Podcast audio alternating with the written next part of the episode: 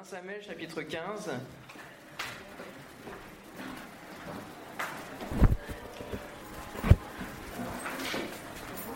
Merci d'avoir répondu présent pour cette soirée d'intercession. 1 Samuel, Samuel 15, verset 1 on va lire quelques morceaux, le chapitre est long mais l'histoire se déroule sur tout le chapitre, donc on va essayer de l'apprendre pour bien comprendre ce qui se passe. On la lit de temps à autre dans les prédications. Samuel dit à Saül, C'est moi que l'Éternel a envoyé pour toindre roi sur son peuple, sur Israël. Écoute donc ce que dit l'Éternel. Peut-être qu'on peut fermer la porte pour qu'on ait moins de... Merci.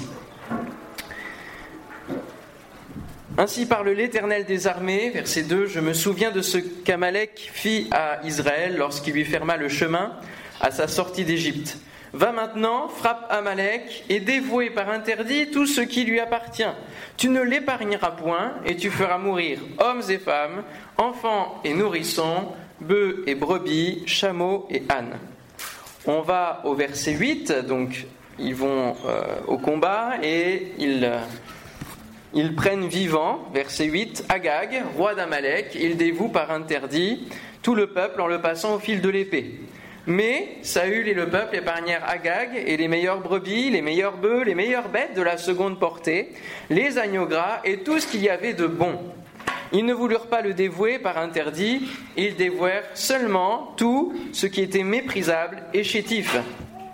Alors, l'Éternel adressa la parole à Samuel et lui dit, Je me repens d'avoir établi Saül pour roi, car il se détourne de moi et n'observe point mes paroles. Samuel fut irrité, il cria à l'Éternel toute la nuit. Il se leva de bon matin pour aller au devant de Saül, et on vint lui dire Saül est allé au Carmel, et voici, il s'est érigé un monument, puis il s'en est retourné, et passant plus loin, il est descendu à Gilgal. Samuel se rendit auprès de Saül, et Saül lui dit Sois béni de l'Éternel, j'ai observé la parole de l'Éternel. Il savait bien ce qu'il avait fait. Samuel dit Qu'est-ce donc que ce bêlement de brebis qui parvient à mes oreilles, et ce mugissement de bœufs que j'entends? Saül répondit ils les ont amenés de chez les Amalécites parce que le peuple a épargné les meilleures brebis et les meilleurs bœufs afin de les sacrifier à l'Éternel, ton Dieu. Et le reste, nous l'avons dévoué par interdit. Nous allons au verset 20, il y a toute une explication euh, qui se fait et Samuel dit ce qu'il a reçu de la part de Dieu. Et Saül va répondre à Samuel au verset 20, J'ai bien écouté la voix de l'Éternel et j'ai suivi le chemin par lequel m'envoyait l'Éternel. J'ai amené Agag, roi d'Amalek, et j'ai dévoué par interdit les Amalécites. Mais le peuple a pris sur le butin euh, des brebis, des bœufs, comme prémisse de ce qui devait être dévoué, afin de les sacrifier à l'Éternel, ton Dieu, à Gilgal. Samuel dit L'Éternel trouve-t-il du plaisir dans les holocaustes et les sacrifices, comme dans l'obéissance à la voix de l'Éternel? Voici, l'obéissance vaut mieux que les sacrifices, et l'observation de sa parole vaut mieux que la graisse des béliers.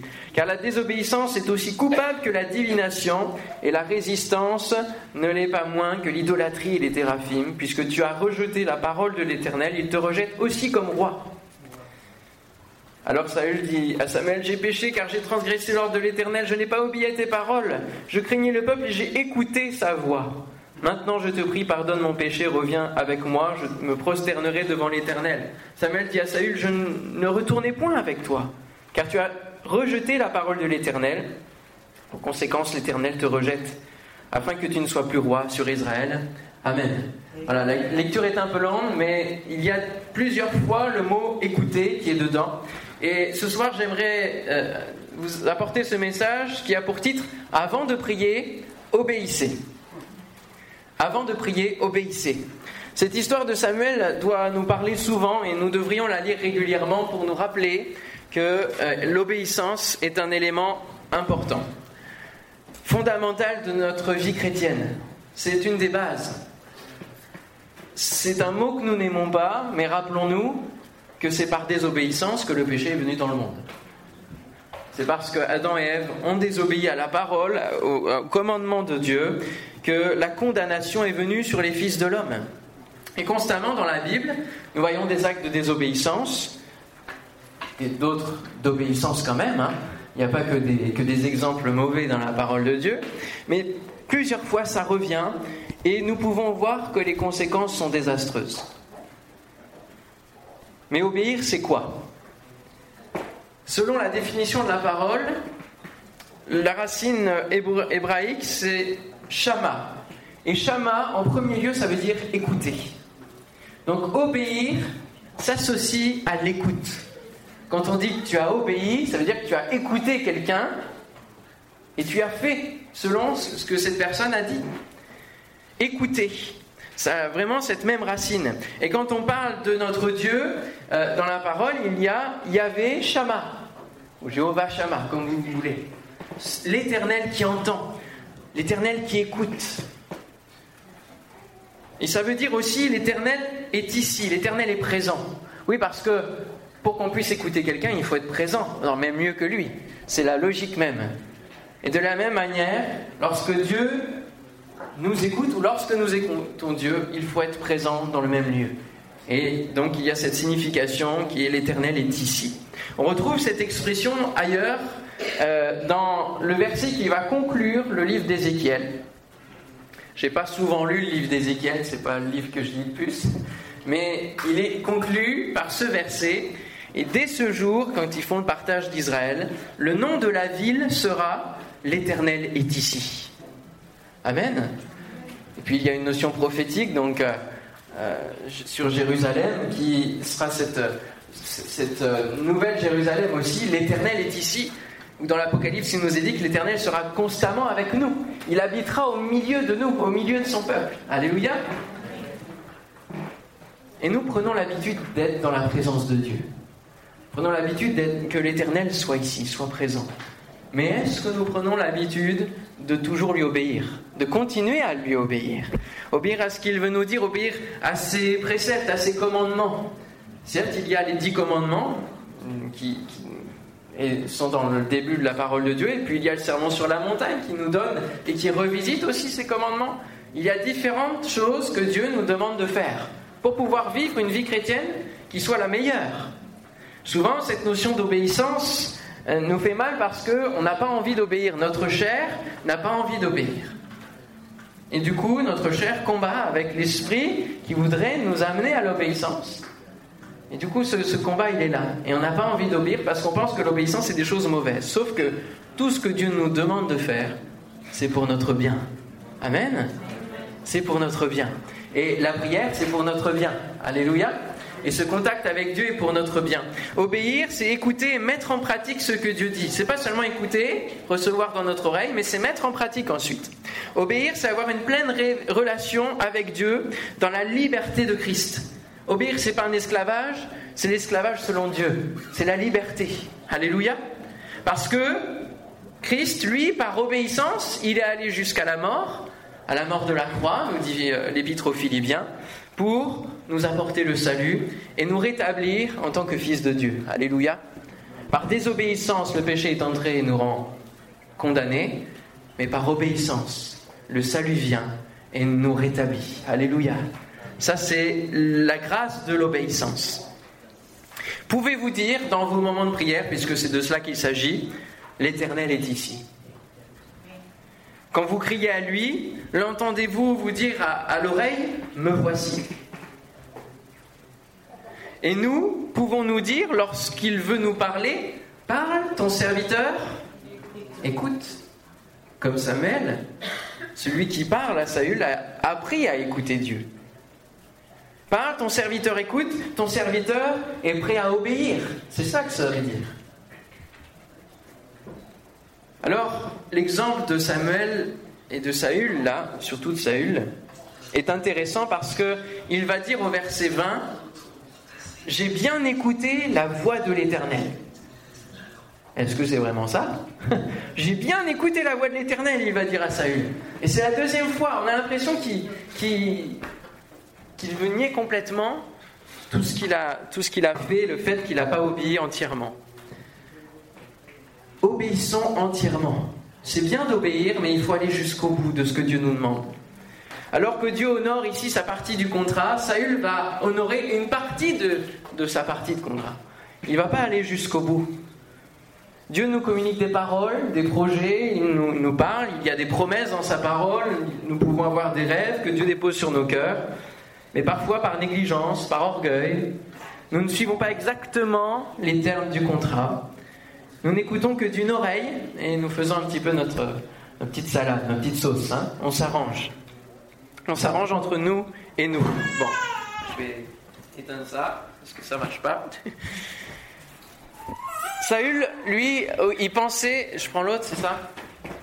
Saül pensait que même s'il faisait, euh, même s'il il obéissait pas entièrement, il pouvait récupérer la gloire et la bénédiction.